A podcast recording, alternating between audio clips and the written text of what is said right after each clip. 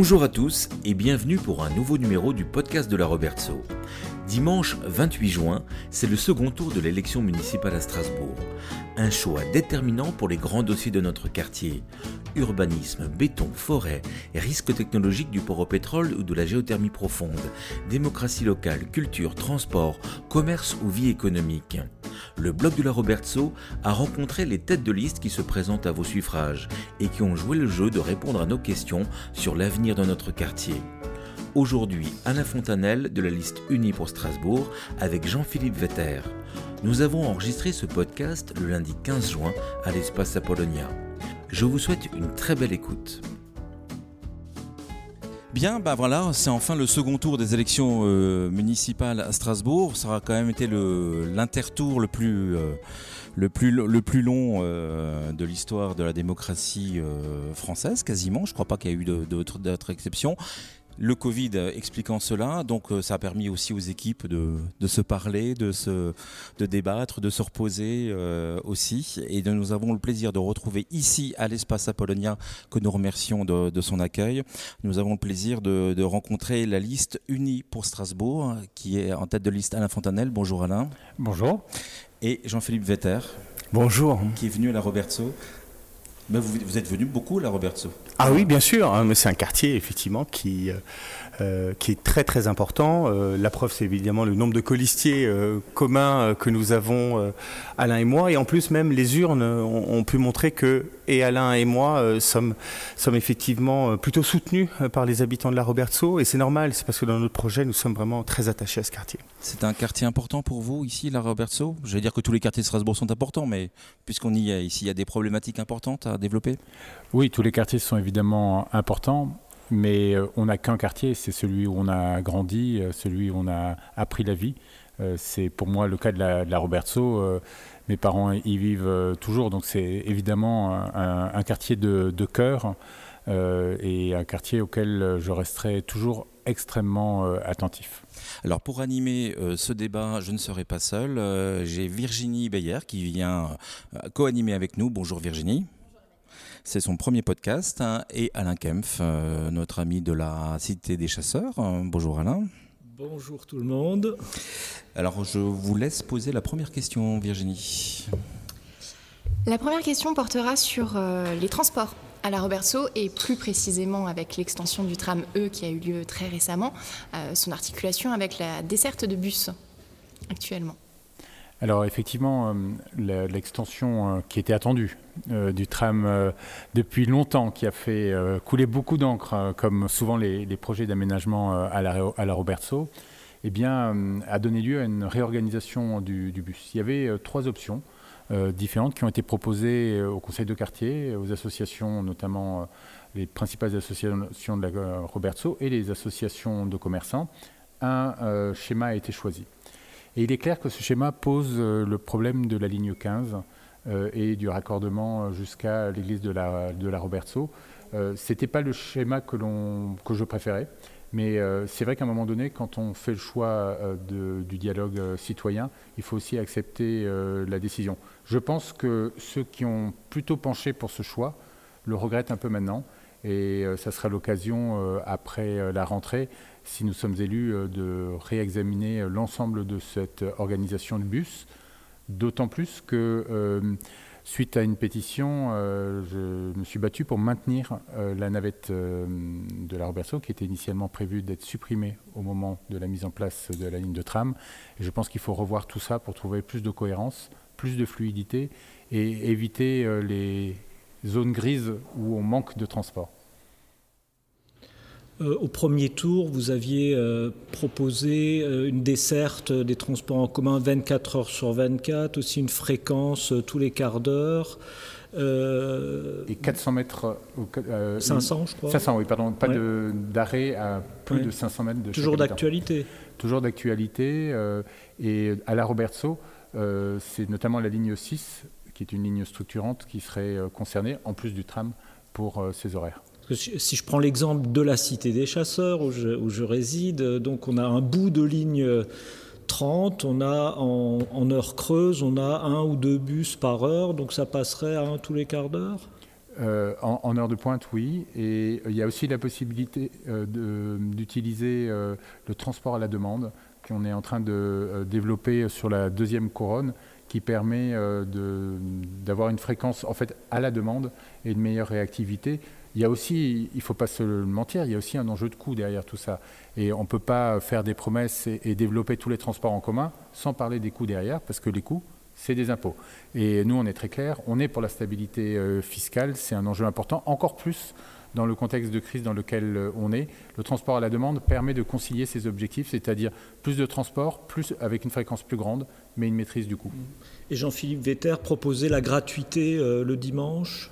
Tout à fait. Euh, je pense que c'est particulièrement important euh, pour les euh, familles, notamment strasbourgeoises, qui peuvent, avec cette gratuité, avoir un moment, peut-être au centre-ville par exemple, et une gratuité qui ne soit pas un moment surtout où le tram est plein.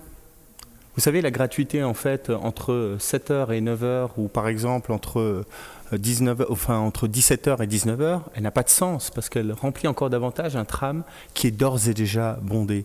Notre ambition, c'est de pouvoir faire en sorte qu'un maximum de Strasbourgeois puissent euh, découvrir certains découvrir le tram, changer leurs habitudes pour avoir euh, une manière de se déplacer. Pour savoir si la proposition a été reprise dans l'ordre de nous aurons, euh, nous aurons en fait, nous allons vous révéler que dans quelques jours, on va faire une conférence de presse sur les mobilités. Et donc, ça va être l'occasion de pouvoir euh, rappeler euh, nos engagements euh, et, évoquer notre projet sur ces questions. Comment, s'est passée votre, votre fusion à, vous deux Parce que si je lis la presse, elle s'est passée, assez rapidement. Et mieux que celle des autres A priori, puisqu'ils n'ont pas fusionné, donc on ne parle pas de fusion, mais en tout cas, comment elle s'est passée? Vous dites? Ça je prends, ça je garde, ça je garde, ça je prends Alors, déjà, il y a une première chance. La première chance, c'est que vous l'avez observé, et je l'ai même parfois dénoncé euh, pendant la campagne, c'est que le projet d'Alain Fontanel et le mien convergent convergeait et toujours davantage d'ailleurs au fur et à mesure de la campagne, si bien qu'on peut prendre à témoin tous ceux qui ont pu regarder France 3 euh, dans le débat d'avant-premier tour. Notre conclusion, c'était sur la thématique du civisme de la sécurité, sur la thématique euh, de mettre fin à la bétonisation de la ville. Vous avez des atomes crochus, je suis d'accord. Ouais, mais que, comment ça s'est passé? Vous Concrètement, concrètement, concrètement d'abord, on s'est regardé dans les yeux et on s'est fait confiance. Et je pense que dans la vie, la confiance est un élément euh, essentiel, c'est le pari de l'intelligence collective et de se dire qu'il y a des enjeux qui nous dépassent et qu'à partir de là, il faut se mettre ensemble, il faut laisser de côté les étiquettes, euh, les égaux, les petites histoires et dire on, regarde devant, quels sont les enjeux, qu'est-ce qu'il faut faire. C'est ça qui nous a rapprochés. Et puis, euh, déjà, il y a deux contextes. Le premier, c'est le contexte qu'on a vécu, celui du Covid, celui de la crise sanitaire. Mais il y a un autre, euh, désormais une réalité nouvelle, c'est la crise économique qui arrive. Crise économique extrêmement puissante, extrêmement lourde, à laquelle il va falloir faire face. Et puis il y a un autre contexte, c'est celui du politique. C'est le fait que euh, la candidate euh, des Verts et communistes est arrivée en tête au premier tour. Et pour moi, c'est un risque. C'est un risque qui est lourd sur les épaules de Strasbourg. Je n'imagine pas une ville sans aéroport une capitale européenne sans aéroport. Je n'imagine pas une capitale européenne sans un stade un peu moderne comme l'ensemble des autres clubs de Ligue 1.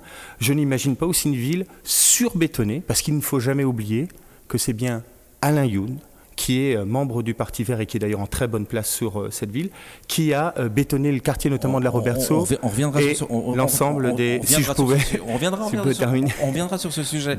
merci Emmanuel. Non mais parce qu'effectivement, on a plein de plein plein de sujets à aborder, mais on reviendra, promis, juré, on prendra, on reviendra sur ce sujet.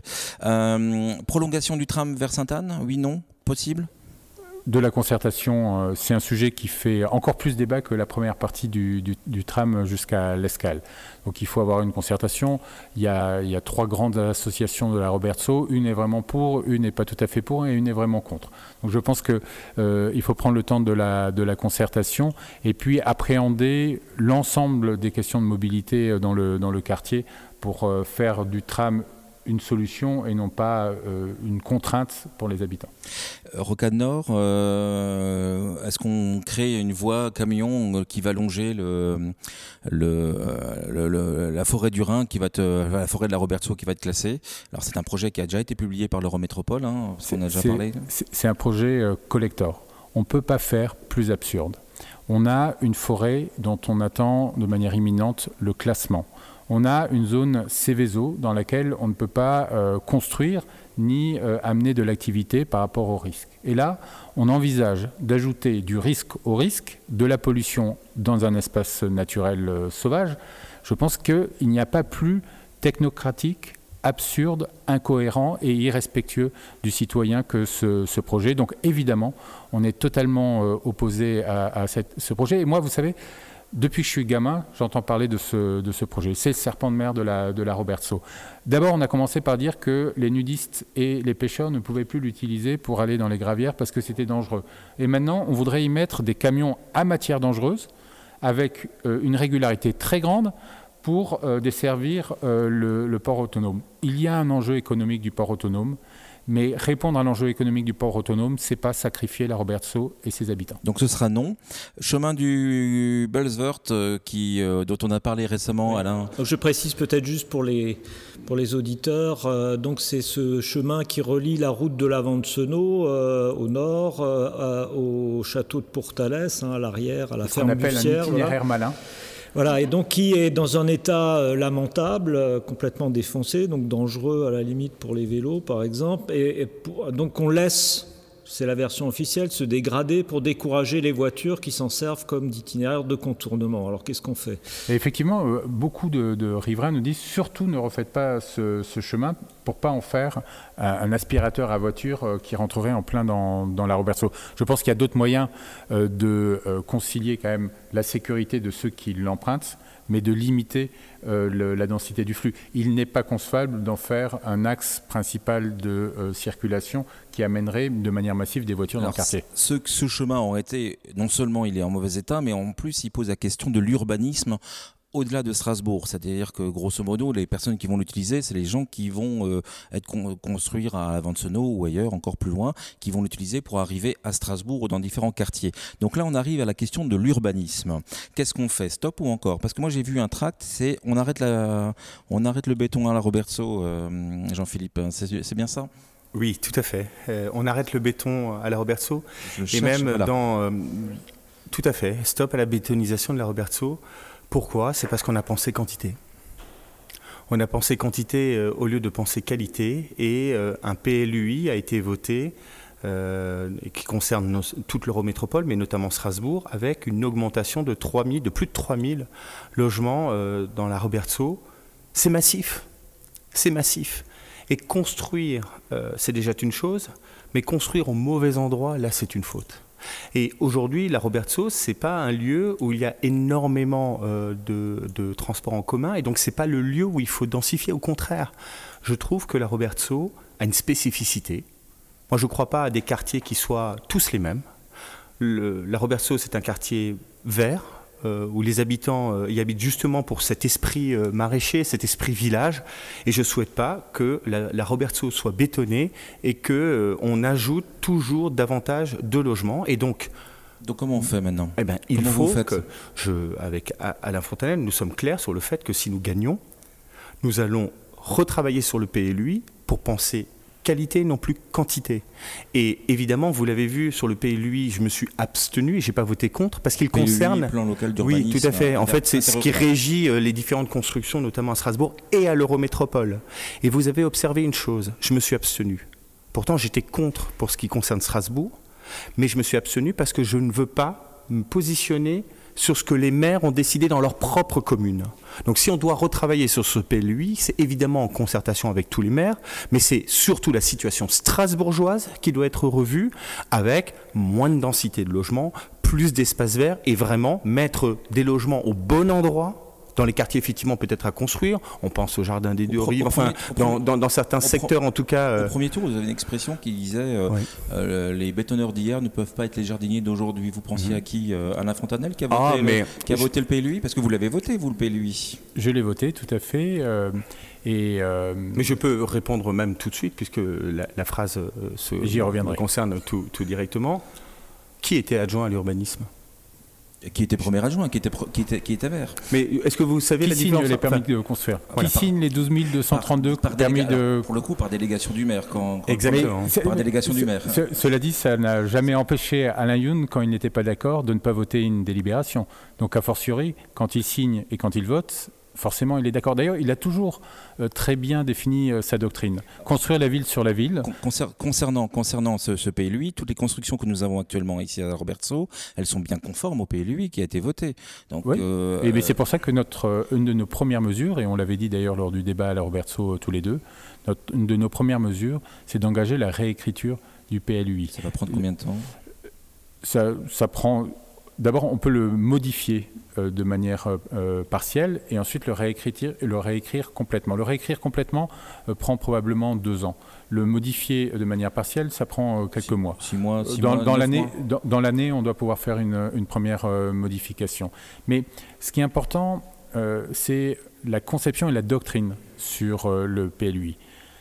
Est-ce qu'il faut continuer à appliquer le principe de bâtir la ville sur la ville C'est la grande doctrine d'Alain Youn, de Jeanne Barzéguian et des Verts.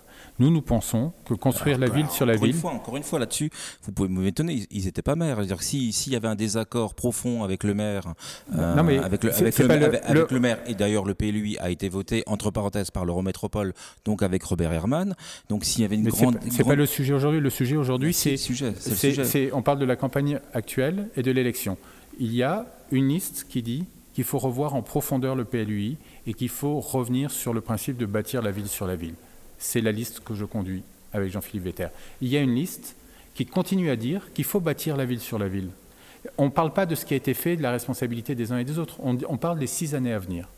Il y a Jeanne Barzéguian et Alain Youn veulent continuer à bâtir la ville sur la ville. Ils disent pas qu'il faut ralentir. C'est leur choix. Nous, on dit qu'il faut ralentir le niveau de construction. Et je pense que c'est une différence fondamentale. Et j'ajouterais une chose, quand on réunit une nouvelle équipe, c'est pour mettre en œuvre une nouvelle politique. Alain. Oui, euh, en, en même temps, euh, là, vous insistez beaucoup sur la nécessité de relance euh, économique. hein, C'est-à-dire, vous voulez accroître le dynamisme, l'attractivité de Et la on a besoin du secteur du BTP. Oui. Donc, on ne construit pas sur la ville, mais on construit où alors? Alors d'abord, euh, il y a on le disait tout à l'heure, Jean-Philippe le rappelait, l'approche de la quantité a amené à construire et à trop construire dans beaucoup de quartiers. Et d'ailleurs, l'idée c'était euh, d'éviter que les gens aillent habiter loin et fassent des allers-retours. Mais avec le réchauffement climatique, avec la réduction des espaces verts, avec l'augmentation de la pollution de l'air, les gens n'apprécient plus de vivre en ville. Et donc ce qui devait permettre d'éviter que les gens aillent à la campagne ne- ne- n'atteint pas cet objectif. Parce que justement, ils ont encore plus envie d'aller à la campagne, parce que la vie dans la ville dense n'est plus supportable. Et ce phénomène s'est encore plus renforcé après le Covid, où il y a une recherche d'espace vert, une recherche de respiration. Et donc, euh, construire la ville sur la ville est un principe devenu totalement caduque aujourd'hui et qui ne correspond pas à l'attente des citoyens. Ça, c'est le premier élément. Le deuxième élément, vous avez raison de le souligner. Évidemment, le secteur du BTP est le premier pourvoyeur d'emplois dans une économie. Et nous, nous sommes la liste de la relance économique face à la crise. Et donc nous avons évidemment conscience de cela. Mais quand on ne fait pas de la quantité, il faut faire de la qualité. Ça veut dire que nous avons des milliers de logements et des dizaines de milliers de logements aujourd'hui sur le territoire de Strasbourg et de l'Eurométropole qui nécessitent d'être rénovés en profondeur pour des questions euh, d'isolation, pour des questions de dignité. Et bien comme ces dernières années, on a fait beaucoup de quantité, on a délaissé les quartiers, on a délaissé notamment les logements sociaux et leur rénovation. Aujourd'hui, il y a une marge à la fois euh, de croissance, mais aussi d'amélioration des conditions de vie des Strasbourgeois dans tous les quartiers, si on met le focus enfin sur cette qualité des logements. Donc, davantage de réhabilitation que de construction neuve. Rénover, réhabiliter. Vous savez, aujourd'hui, il y a... euh, euh, il y a six ans, il y a 10 000 personnes qui attendaient euh, un logement social. Aujourd'hui, alors qu'on a construit 3 500 logements par an, eh bien, il y en a 15 000. Parce que, en fait, la proportion de ceux qui ont déjà un logement, qui sont pas satisfaits de leur logement et qui veulent en sortir, a augmenté. Eh bien, si on rénove les logements existants, on, fait d'une pierre deux coups, on maintient l'activité économique, mais on, apporte une réponse concrète euh, aux attentes des citoyens. Et c'est aussi un élément de dignité. Quand on habite dans un cloaque, eh bien, on ne peut pas vivre dignement, on ne peut pas élever dignement ses enfants et on ne peut pas réussir dans la vie. Et j'ajoute un mot, je suis moi-même fils d'artisan. la rénovation des logements, c'est aussi la capacité de donner du travail à nos artisans locaux sans, sans que ce soit une très grosse boîte internationale qui intervienne. Justement, euh, vous aviez parlé de moratoire euh, sur les constructions. Ça veut dire que tout ce qui est actuellement euh, lancé, alors je pense chemin de la prairie, Stradim, le, long du tram, les logements Lana, est-ce qu'on stoppe ou encore on arrête on, réfléchit ou on laisse parce que c'est parti? D'abord, on est légaliste et on respecte le droit. Quand une autorisation a été signée en bonne et due forme, que des engagements ont été pris, nous n'avons pas le pouvoir. Euh, pas de moratoire. Non, euh, le moratoire c'est prospectif. Ça c'est euh, pour les nouvelles autorisations. Le deuxième élément, c'est que à défaut d'avoir un pouvoir juridique de revenir en arrière sur certains projets, on a un pouvoir de conviction et de dialogue. Et si on prend le cas du chemin de la prairie, on a la capacité d'inviter les promoteurs à venir dialoguer avec nous dans notre bureau pour essayer de trouver des voies et moyens d'amélioration. Ce sont des, des investisseurs qui sont liés au territoire, qui sont liés à la collectivité. Et donc, euh, on mettra tout notre pouvoir de conviction pour trouver les chemins pour améliorer les projets en question. Alors, il y a un oui, projet. Et avec euh, cette question du chemin de la prairie, j'ai pu les rencontrer, évidemment. Euh, ce ne sont pas des gens fermés et qui souhaitent qu'il n'y ait rien de construit, mais simplement, je veux qu'on puisse respecter les identités des quartiers. On ne construit pas des logements de euh, quasiment, je crois que c'est 15 mètres, 20 euh, mètres de haut, juste à côté de, maisons individuelles. Il faut qu'on puisse... trois en plus. Et trois de suite, avec évidemment le fait que ça ne devienne ni, une ni plus une prairie, ni plus un chemin. Donc on est vraiment en train de détruire cette identité de ce quartier. Si on doit construire, euh, il faut que ça puisse respecter les lieux et qu'on puisse. Et, d'ailleurs, je me suis passé un point important, et Alain en parlait tout à l'heure, il y a aussi un enjeu, on parlait de quantité et de qualité, quand on construit, parce qu'évidemment, il y aura encore des constructions, et, euh, euh, c'est toujours un élément important du développement économique, mais aussi de l'habitat. quand on voit ce qui s'est passé sur la route de la Vente-Senot, et ailleurs dans d'autres quartiers, mais la route de la Vente-Senot, c'est quand même les cubes blancs qui se sont euh, démultipliés les uns après les autres. Il y a une sorte de facilité architecturale euh, et de reproduction qui devient une négation euh, de, l'histoire d'un quartier. La disparition, c'est le cube blanc à toit plat. La disparition du toit pentu en tuiles dans un quartier aussi marqué par son histoire que, la Robertso, ça fait mal au cœur. Et il y a cette dimension, il n'y a plus d'espace vert, mais il y a aussi, il a plus d'architecture située, comme on dit. Je pense qu'il faut pouvoir travailler avec les promoteurs, parce que là, on n'a pas de, il n'y a pas de police du bon goût. Ça, c'est un élément qu'il faut toujours rappeler. Le PLUI ne dit pas euh, vous avez le droit de construire euh, bleu, mais pas blanc, vous pouvez construire à toit plat ou à toit pentu. Mais par contre, là aussi, les pouvoirs publics ont un travail de conviction, euh, de coordination euh, euh, et, puis on a toujours des leviers. Il faut tous les utiliser pour euh, trouver une architecture qui correspond mieux à l'histoire d'un quartier. Justement, je voulais arriver à l'ANA. L'ANA, donc 280 logements en préparation. On est aussi sur du toit plein. Hein. pourquoi pas installer là-bas une zone d'activité, une, pépinière d'entreprise Je vous parliez d'activité tout à l'heure. Pourquoi pas voilà, C'est une idée qui était à l'époque lancée. Pourquoi faire 280 logements là-bas Mais pourquoi pas faire diviser en deux pour, et en faire une zone d'activité économique à côté? Oui.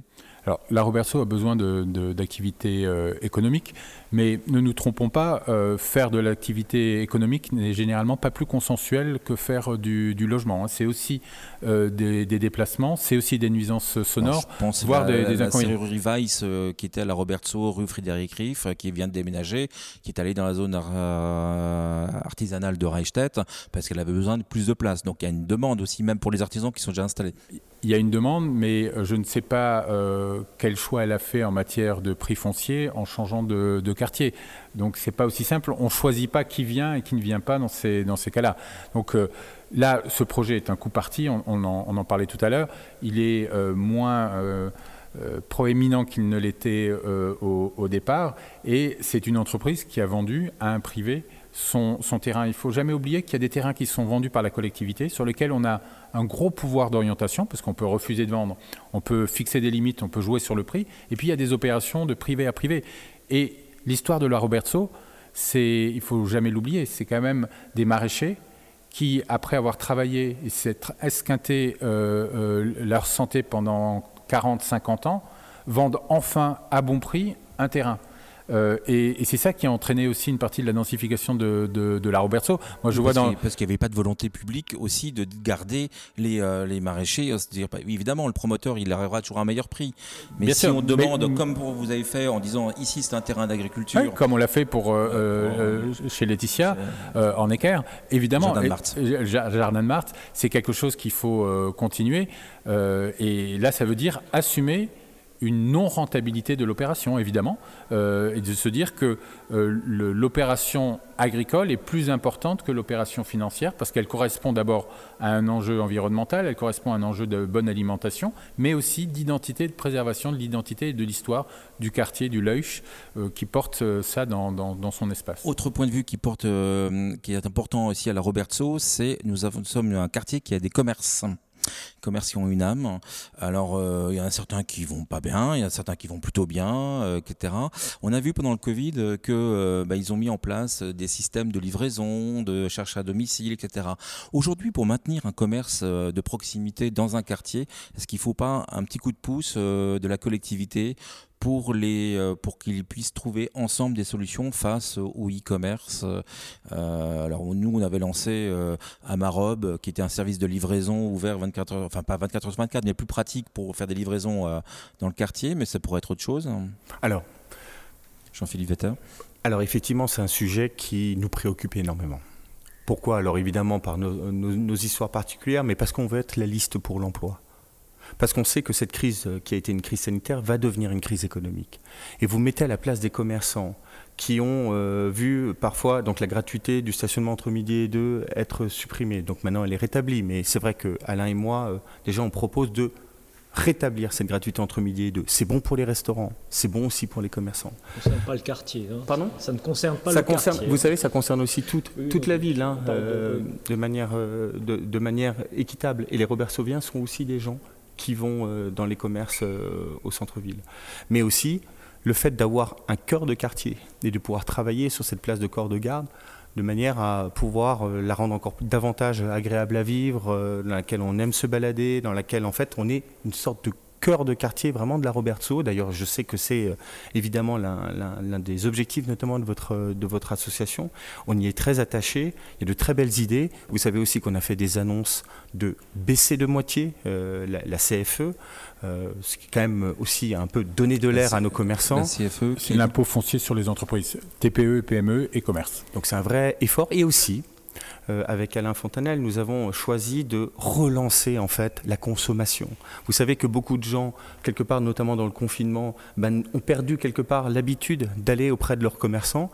Eh bien, nous allons euh, euh, donner aux, Strasbourgeois, alors aux classes moyennes et, ceux qui sont dans un peu, comment dire, en classe plus populaire, un bon d'achat pour, pour relancer en fait la consommation, pour relancer le fait d'aller dans ces magasins. Vous voulez que j'aille deux fois plus au restaurant que maintenant?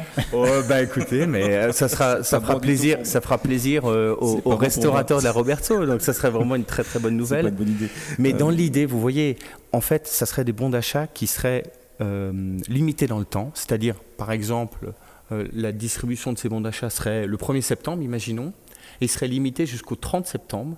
Et donc, vous tickets auriez restaurants, des tickets restaurants, mais euh, pour commerçants. En quelque sorte, pour tous les commerçants locaux. Et donc l'idée, ça serait de se dire bon ben, si j'y vais pas, je vais perdre quelques dizaines d'euros, donc c'est idiot, donc il faut que j'y aille. Si je vais pas à la vignette ou chez Claude Sanguin, j'ai tout perdu. Voilà, exactement. Attribué en fonction du niveau de, de revenus. Oui, parce que euh, évidemment, c'est, euh, ça, coûte, pour l'instant, c'est budgété un million d'euros. Alors, c'est beaucoup et, pas beaucoup parce que l'objectif, évidemment, c'est de relancer la consommation. Et si vous voulez pas. C'est espérer qu'une personne qui aille avec le, bon d'achat, il achète un peu plus. Exactement. En plus, et je vais vous dire une chose si on ne le fait pas, parce qu'on veut rien dépenser, qu'est-ce qui va se passer? On aura trois ou quatre commerces à la Roberto fermés de plus? Et est-ce que vraiment ça va être bon pour la ville? Est-ce que vous ne pensez pas qu'au fond, euh, c'est ce qui va coûter le plus cher, c'est de ne rien faire et de laisser mourir la situation? Donc oui, on a pris le taureau par les cornes en quelque sorte, et on va faire en sorte qu'en fait, on retrouve le plaisir d'aller voir son commerçant. Et donc des bons d'achat, mais qui seraient réservés à certains commerçants? Non, non, euh, alors oui, euh, l'idée, ça serait que ce soit les commerçants strasbourgeois locaux, et, et de manière à ce que ça puisse effectivement redonner la confiance. Parce que le plus dur, en fin de compte, pour les commerçants notamment, c'est le redémarrage. c'est le redémarrage, c'est recréer la confiance, avoir à nouveau sa clientèle. Les restaurateurs, euh, la semaine dernière, nous, alors on a une chance, c'est d'être la liste des restaurateurs. Des, notre numéro 2, c'est une restauratrice de liste. Euh, à l'ancienne, elle faisait des légumes, maintenant elle, fait, en fait, euh, maintenant, elle ne les fait plus maintenant sur votre liste. oui. Mais elle nous soutient elle nous soutient. Je suis allé la voir d'ailleurs euh, il y a quelques jours et euh, elle fait un formidable travail. Ok, donc relance par la consommation. Euh, alors, question-réponse assez rapidement pour qu'on puisse avancer et passer sur un petit, un petit volet culture qui m'intéresse sur la Robertso, d'autant plus qu'on est ici à Polonia et qu'il y, a des choses à, il y a des choses à dire. Foyer Saint-Louis, qu'est-ce qu'on fait on, en fait une salle municipale, on en fait une salle de spectacle, on en fait, on clôt le sujet parce que c'est le sujet n'est pas clos. Hein. Le sujet est pas clos et si on veut il faudrait peut-être le clore ah, et le, réouvrir. Le permis a été signé par le maire, pas par Alain Yonde. Hein. Oui, tout à fait, euh, de manière euh, tout à fait opportune de sa part, puisque sans avoir pris euh, position jusque-là, il s'est dit à l'approche des élections, il était peut-être prudent de ne pas signer. le maire a signé, donc on construit à l'intérieur de la cour. On fait un stop ou encore? Là, je pense qu'il faut reprendre l'ensemble du, du, dialogue. Il faut reconnaître que sur ce projet, de bout en bout, on a raté les, toutes les étapes du, dialogue, que euh, à l'intérieur de la, Robertso, entre euh, la ville et les acteurs de la Robertso, euh, tout est parti en vrille. Il faut reprendre les choses au début et calmement et dans le respect. On remet à plat, on rediscute. Mairie de quartier, maison de service, c'est sorti de d'où? De quel chapeau ça? Personne ne le demandait. Alors, c'est pas tout à fait euh, le, cas, puisque euh, au début euh, des échanges, y compris avec les associations Adir et Acer sur le foyer Saint-Louis, il y avait plusieurs options. Je ne vais pas refaire tout l'historique. Oui, il y a un moment donné, ça, a été envisagé comme une salle de spectacle, comme. tout à fait, mais, mais, et par ailleurs, il y, a, un enjeu mairie de quartier, maison des services, qui aujourd'hui n'est pas aux normes et ne correspond pas aux conditions d'accessibilité.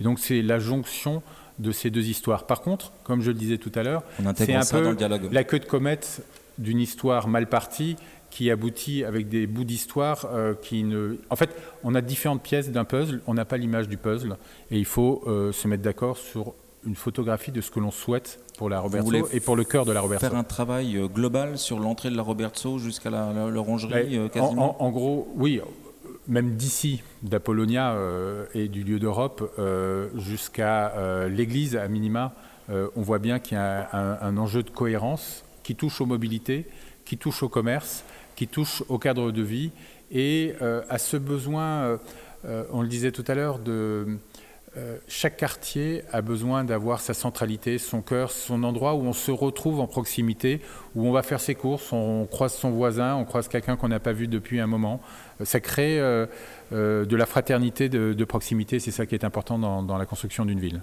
Je, je, rajoute juste euh, un, point. Hein. c'est ce cœur de ville, on est d'accord, qui va d'ici, d'Apollonia à l'église protestante, hein, donc, et, c'est-à-dire le long de la rue Beuclin. Pour l'instant, il y a zéro aménagement pour les cyclistes. Hein, je le rappelle. Alors, je pense que si on veut faire quelque chose. mais, c'est vrai, mais ce, qui est, intéressant dans et, c'est la complexité de, la Roberto. Cet axe euh, de la rue Beauclin, euh, elle, doit être à fois.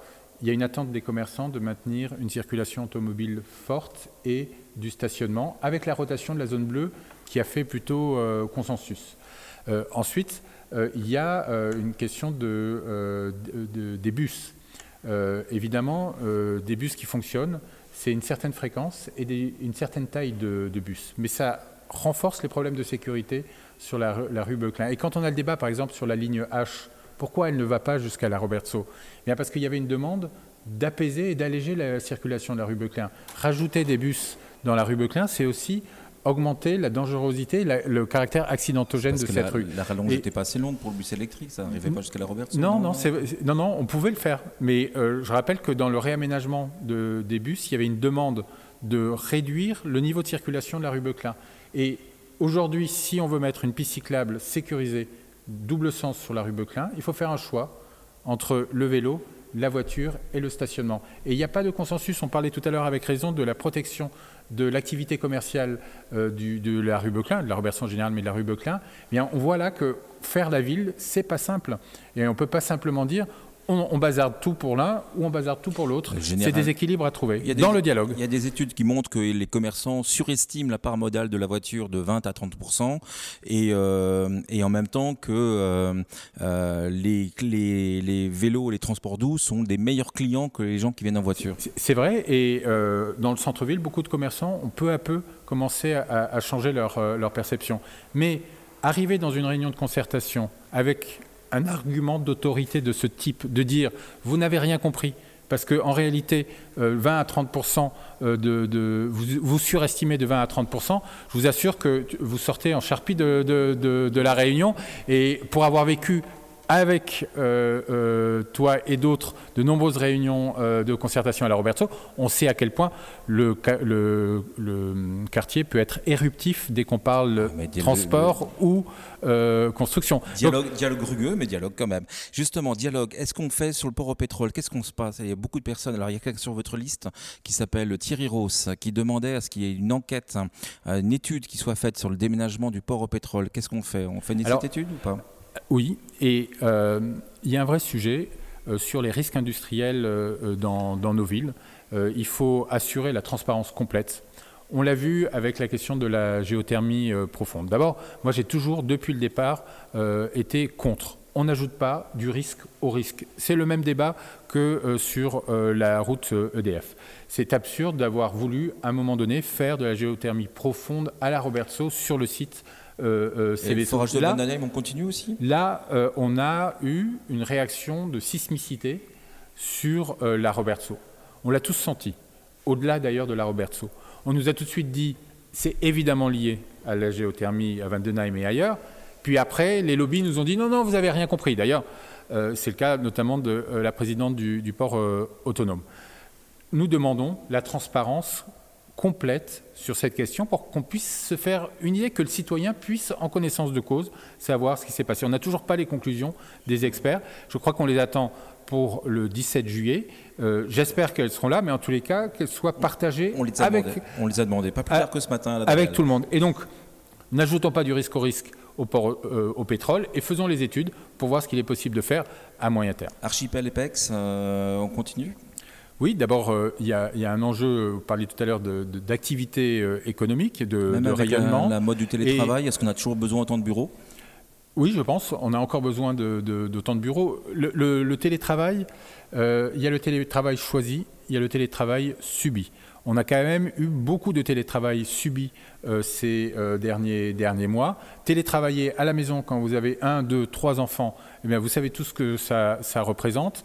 Euh, séparer vie professionnelle, vie familiale, euh, quand vous travaillez dans le même lieu où vous faites euh, parfois la cuisine et où vous couchez les enfants, c'est un problème. Et donc, évidemment, on continue. Et par ailleurs, n'oublions pas, il y a la construction d'un nouveau bâtiment pour le, Parlement européen. Et avec Jean-Philippe, on est extrêmement attaché à la défense du statut européen de Strasbourg et de se donner les moyens pour défendre Strasbourg, capitale européenne. Je sens qu'elle a une question sur le Parlement européen, mais je la mets juste de côté euh, une, question à deux roues ou à quatre roues? À deux roues pour le coup. à deux roues, deux roues pour le coup. Je m'en doutais. Est-ce à vous deux, promenade Alcide de Gasperi, ça vous dit quelque chose? Parce que le maire sortant ne savait pas où c'était, ni que c'était fermé. Évidemment, euh, et euh, je, fais 90% ah, de mes déplacements à vélo. Donc, C'est quand même assez intéressant d'ailleurs, c'est que la promenade Alcide de, Gasperi, Alcide de Gasperi fait partie des pères fondateurs de l'Europe. Hein.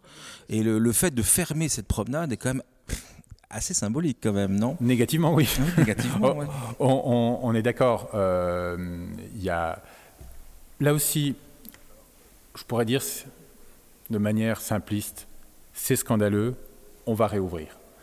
Il y a des enjeux de sécurité qui se sont renforcés ces dernières années. Moi, je ne suis pas le responsable sécurité euh, du euh, Parlement européen. Ils analysent leurs risques. Par contre, je le disais tout à l'heure, le maire de Strasbourg il a euh, une autorité, une voix et un pouvoir de conviction. La question, c'est est-ce qu'il l'utilise pour ça ou pas dans son dialogue avec le Parlement européen Pourquoi Roland ne s'est jamais exprimé sur le sujet? Euh, c'est lui qu'il faut le demander. On n'a même pas eu la moindre information. C'est-à-dire que du jour au lendemain, il y a une, voie publique qui a été fermée. On, ne sait le Parlement pas pourquoi. A, a, privatisé pour des raisons de sécurité un espace public. C'est ça la réalité. Mais y a Et en soi, ce n'est pas euh, une bonne démarche. après, ne nions pas pour autant les enjeux de sécurité d'une institution européenne dont nous avons tous intérêt à ce qu'elle soit bien à Strasbourg, parce que derrière ces 30 000 emplois, c'est le statut, et c'est ce qui fait que Strasbourg n'est pas une ville comme une autre. Je dis ça tout en disant, maire de Strasbourg, je m'engagerai fermement dans le dialogue avec les, responsables du Parlement européen pour pouvoir trouver une solution euh, raisonnable. Est-ce que c'est ouvert sauf pendant les sessions, ce qui pourrait être une, une solution intermédiaire, mais le Parlement n'est malheureusement pas si souvent à, Strasbourg. Ça fait euh, euh, trois fois, c'est trois jours, dix fois par an. ça voudrait dire que sur 365 jours, il n'y a que 30 jours où ça serait fermé. Je, ne sais pas si c'est possible, mais il y a des solutions et en tous les cas, il faut mener le combat. En tout cas, on ne perd que quand on a essayé. Le, et si on n'essaye pas, on ne peut pas gagner. La promenade est tout à fait symbolique de la manière de gérer la ville. C'est-à-dire qu'effectivement, euh, de gérer le, rapport aux citoyens. C'est-à-dire qu'un citoyen strasbourgeois, est-ce qu'il est, euh, juste, euh, il subit ce qui doit se passer, ou alors est-ce qu'il peut avoir un mot à dire? Donc le, après la promenade à Gasperi, le Parlement souhaitait fermer également les voies, les quais du bassin de l'île. Donc là, il y a une mobilisation, vous le savez, mais c'est vrai que le dialogue avec les citoyens est compliqué c'est souvent contre. Ils sont, c'est souvent, on doit faire des manifestations, on doit faire des pétitions, on doit faire pour se faire entendre. C'est très compliqué. Est-ce que si vous êtes élu euh, maire, hein, euh, si vous êtes élu tous les deux, est-ce que vous euh, désirez faire une réforme profonde de la démocratie locale? Est-ce que les citoyens pourront participer plus en amont? Oui, alors d'abord, il y, a un cadre légal qui est celui que vous connaissez, des conseils de quartier, qui a son utilité, mais qui a aussi ses limites. Euh, parce que ça s'est institutionnalisé et euh, euh, c'est. Le conseil de quartier a exprimé trois fois d'émotion contre la vente du foyer Saint-Louis, hein, je vous rappelle. Oui, tout à fait. Mais, mais le, les conseils de quartier, je ne parle pas de celui de la Robertso spécifiquement.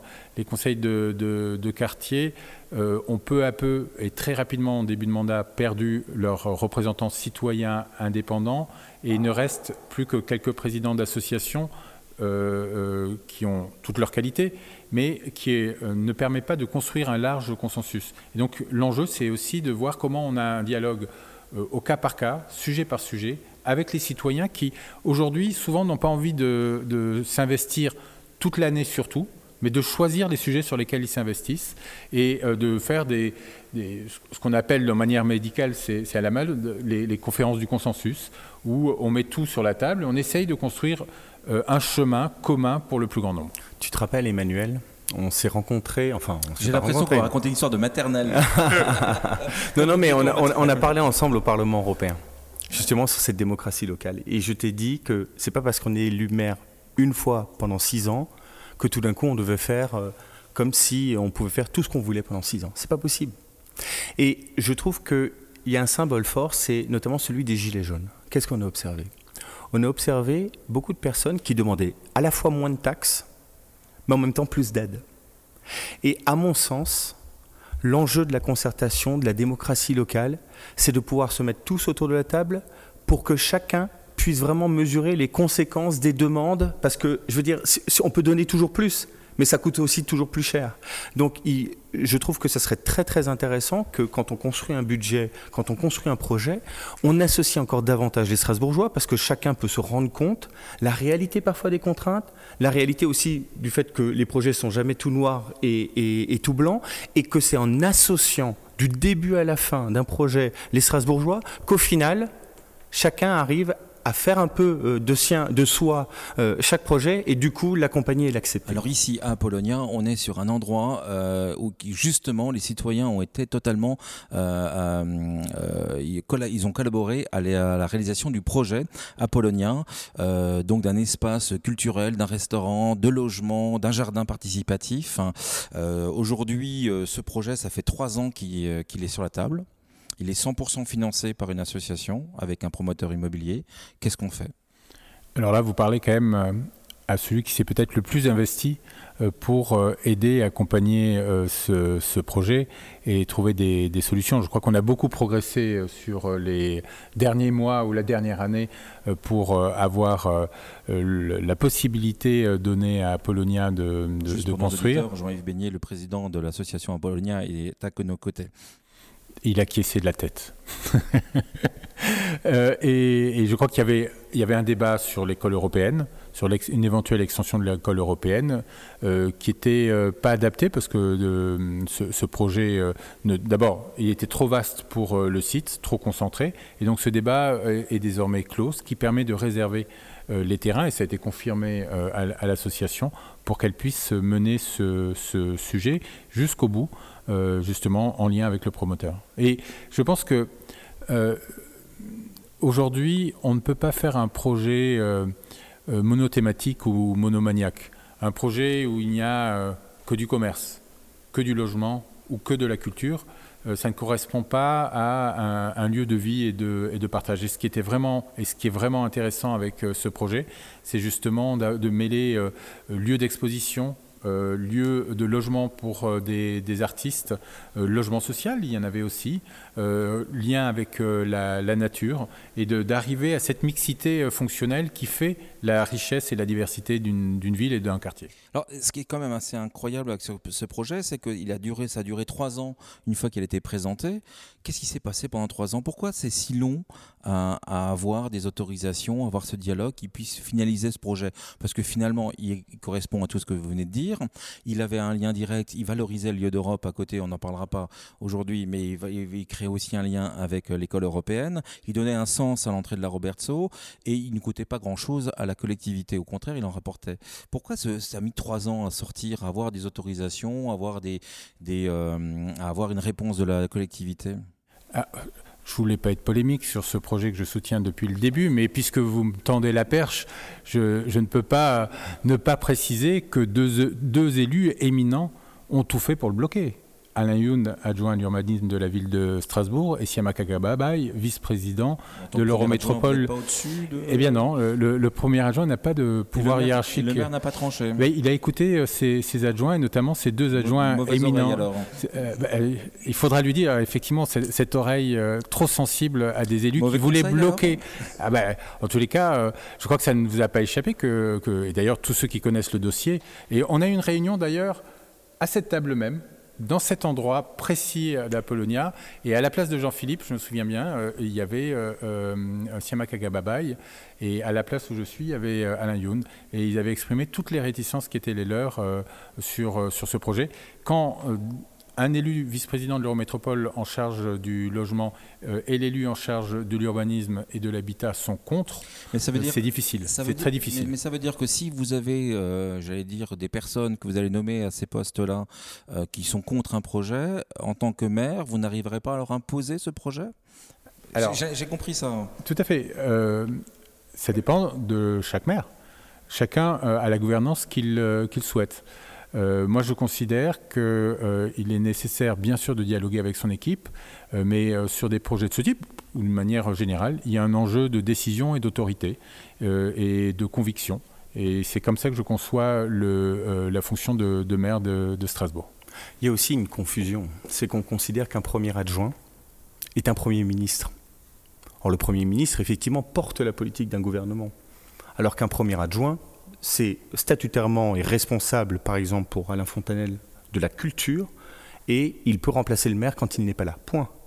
Et effectivement, on a eu un maire, mais je pense que c'est aussi parfois quelque chose de positif. On a eu un maire qui a fait confiance à ses adjoints, qui tranchait à la fin, mais là, effectivement, s'est fait convaincre par l'adjoint euh, vert à l'urbanisme. Virginie, une dernière question? Pour rester justement sur ce thème des adjoints, une petite idée du nom pour euh, l'adjoint en charge de la Roberto ah, ça c'est une belle question. Mais alors, ce qui est sûr, c'est qu'on a le choix sur notre liste, parce qu'il y a tellement de Robert Sauvien euh, sur la liste qu'on euh, a pléthore de, candidats euh, possibles. Évidemment, je ne répondrai pas aujourd'hui, mais je peux vous dire une chose, c'est que si l'on gagne, nous aurons un maire Robert Sauvien. Je pense que c'est un atout pour ce quartier. Quand on disait tout à l'heure, on parlait en, juste avant de la Robertso indépendante, on avait fait un, poisson d'avril il y a 4 ans là-dessus euh, en disant que ça pourrait devenir une commune de l'Eurométropole. Pourquoi pas hein? Mais quand on voit le nombre de projets euh, dont le quartier a bénéficié euh, quand Robert Grossman était président de l'Eurométropole et, vice-maire, puisqu'on disait comme ça à, l'époque, un soutien de Robert peut-être C'est pas anecdotique en tous les cas pour le, quartier. Vous avez le soutien de Robert Grossman? Je ne parle jamais à la place des autres. Est-ce que quand on parle encore culture, une salle de spectacle pour la Robertso, ça peut être intégré dans le, projet Foyer Saint-Louis? En tous les cas, euh, avec Robert Grossman, à la Robertso, on a un homme de culture. C'est aussi un élément important pour le, quartier. Je pense que euh, Apollonia, le lieu d'Europe dans un, autre cadre, euh, la librairie indépendante, la médiathèque, l'école de musique, sont des éléments de vitalité culturelle du, du quartier.